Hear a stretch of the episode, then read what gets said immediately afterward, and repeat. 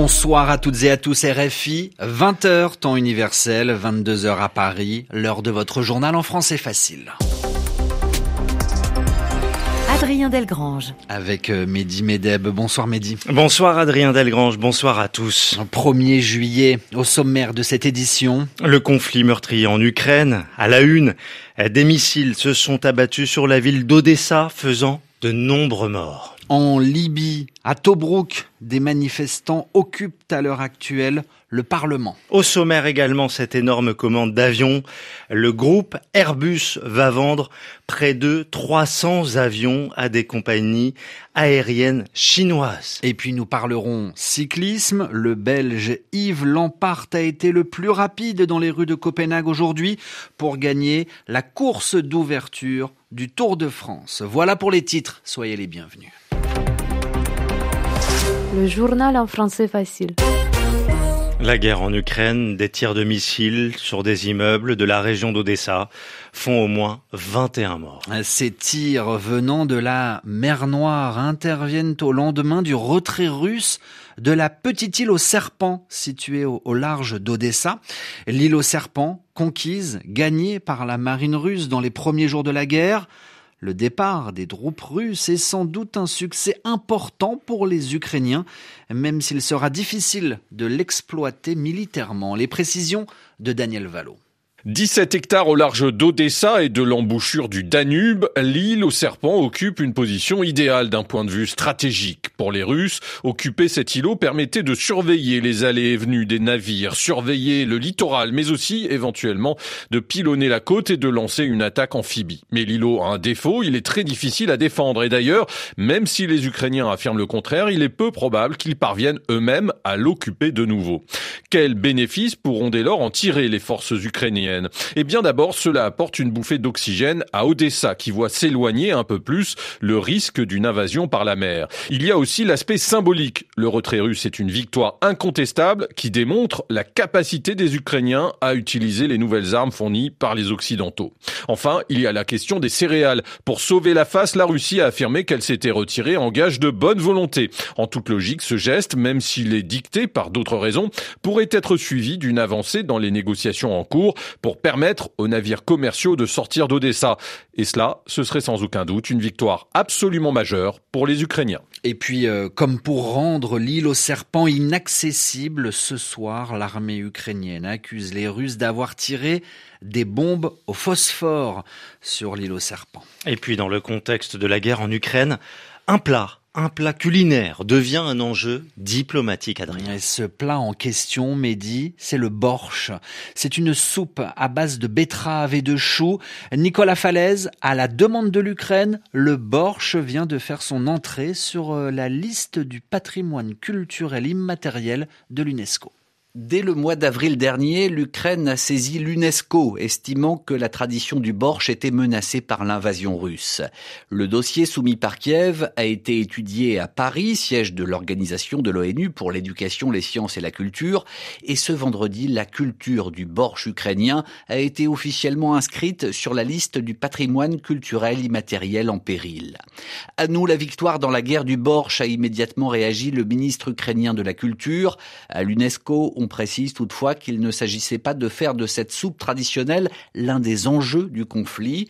Tim Curtis est le secrétaire général de la Convention pour la sauvegarde du patrimoine culturel immatériel. Cette convention ne cherche pas à établir la propriété ou l'exclusivité sur un élément. Un élément de patrimoine immatériel peut être exprimé dans plusieurs pays avec des significations peut-être différentes et des importances différentes. Bien sûr, la borche est aussi pratiquée dans d'autres pays y compris la Russie, et la Convention ne dit pas qu'elle est exclusivement ukrainienne. Difficile à digérer tout de même en Russie où le porte-parole du ministère des Affaires étrangères a réagi en fustigeant le nationalisme de l'Ukraine, s'exprimant jusque dans les assiettes de soupe. Nicolas Falaise, RFI à Paris, 22h05. En Libye, des manifestants entrent sans autorisation dans le Parlement à Tobruk. Tobruk, situé dans l'est du pays, où des hommes en colère ont investi dans la soirée ce lieu où d'habitude siègent des politiques. Ils ont détérioré saccagé l'intérieur du bâtiment d'après des médias locaux. Les manifestants euh, protestent contre la mauvaise qualité de vie en Libye. Au Soudan, l'ONU réclame une enquête indépendante. Après le meurtre d'au moins neuf manifestants, dont un enfant par les forces de sécurité, je demande aux autorités de mener une enquête indépendante, transparente, approfondie et impartiale, conformément aux normes internationales, a déclaré Michel Bachelet, la haute commissaire aux droits de l'homme de l'ONU. Le journal en français facile. Nouveau départ entre la France et l'Australie après la crise des sous-marins. Emmanuel Macron et le nouveau Premier ministre australien ont affirmé aujourd'hui leur volonté de rebâtir une confiance entre les deux pays confiance qui avait été gravement abîmée après euh, l'annulation par l'Australie d'un énorme contrat d'achat de 12 sous-marins français.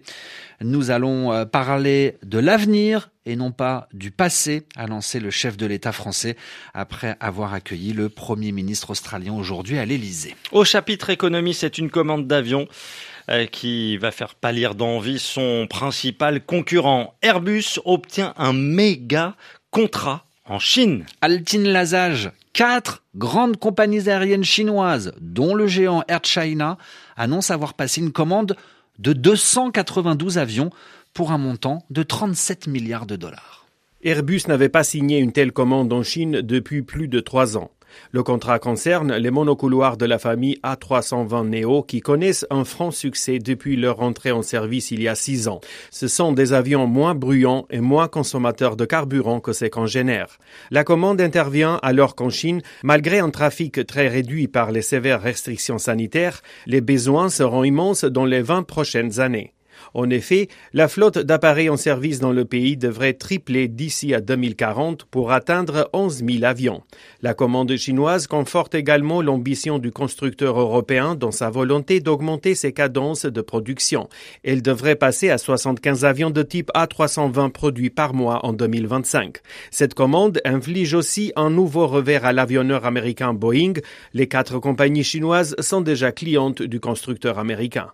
En France, cette euh, grève dans les aéroports. En particulier euh, dans celui euh, de Roissy, Charles de Gaulle, situé près de la capitale française. Annulation et retard prévus ce week-end. Ce sont les pompiers de l'aéroport qui perturbent le trafic. Ils demandent une augmentation de salaire. Copenhague, la capitale danoise, théâtre de la première étape du Tour de France cycliste. Avec une surprise, une surprise côté vainqueur, le Belge Yves Lampart a remporté la course de 13 km à 31 ans. C'est une consécration pour euh, cet équipier, un équipier présenté comme un modèle. Thomas de Saint-Léger est à Copenhague pour RFI. Des cuisses de mammouth qui écrasent les pédales, l'agilité d'un chat pour passer entre les flaques d'eau, Yves Lampart avait le profil pour chanter sous la pluie de Copenhague, mais le garçon est du genre discret, équipier modèle, il gagne rarement, alors ce succès à 31 ans, maillot jaune en prime, le Belge a du mal à y croire. C'est fou, euh, jamais expecté ça. Et c'est plus de rêve. Ce matin, j'ai pensé euh, top 10, ça, va être très bien pour moi, mais pour gagner euh, la première étape de Tour de France, prenez le, maillot jaune, c'est fou, c'est vraiment fou pour moi. En bon flandrien, Lampart aime la pluie, le vent et les pavés. Une sainte trilogie au programme des prochaines étapes. Alors peut-il garder ce maillot jaune jusqu'au premier massif montagneux? Son coéquipier Florian Sénéchal y croit. Lampé, euh, c'est aussi un coureur de classique. Il sait, être devant, il va pas être piégé. On a une équipe pour ça, donc euh, voilà, demain on va, on va jouer des coudes et on sera à l'avant. Le ton est donné pour cette deuxième étape annoncée nerveuse avec des passages de pont très spectaculaires. Surtout si le vent s'en mêle. Thomas de Saint-Léger, Martin Guez, Copenhague RFI. Thomas de Saint-Léger, Martin Guez qui vont nous faire vivre cette grande boucle euh, sur les fréquences de Radio France international. Euh, parlons euh, de tennis avant de refermer ce journal Mehdi. Hans Jaber poursuit sa route à Wimbledon, la numéro 3 mondiale, la tunisienne, s'est facilement imposée. Elle a gagné au troisième tour face à la française Diane Paris en deux manches sur un même score 6-3. 6-3 la tunisienne en forme cette saison sur gazon et qui était plutôt satisfaite de sa performance. C'est la fin de ce journal en français facile où que vous soyez sur la planète. Merci à vous de l'avoir écouté. Ces informations sont à retrouver quand vous voulez sur notre site internet rfi.fr.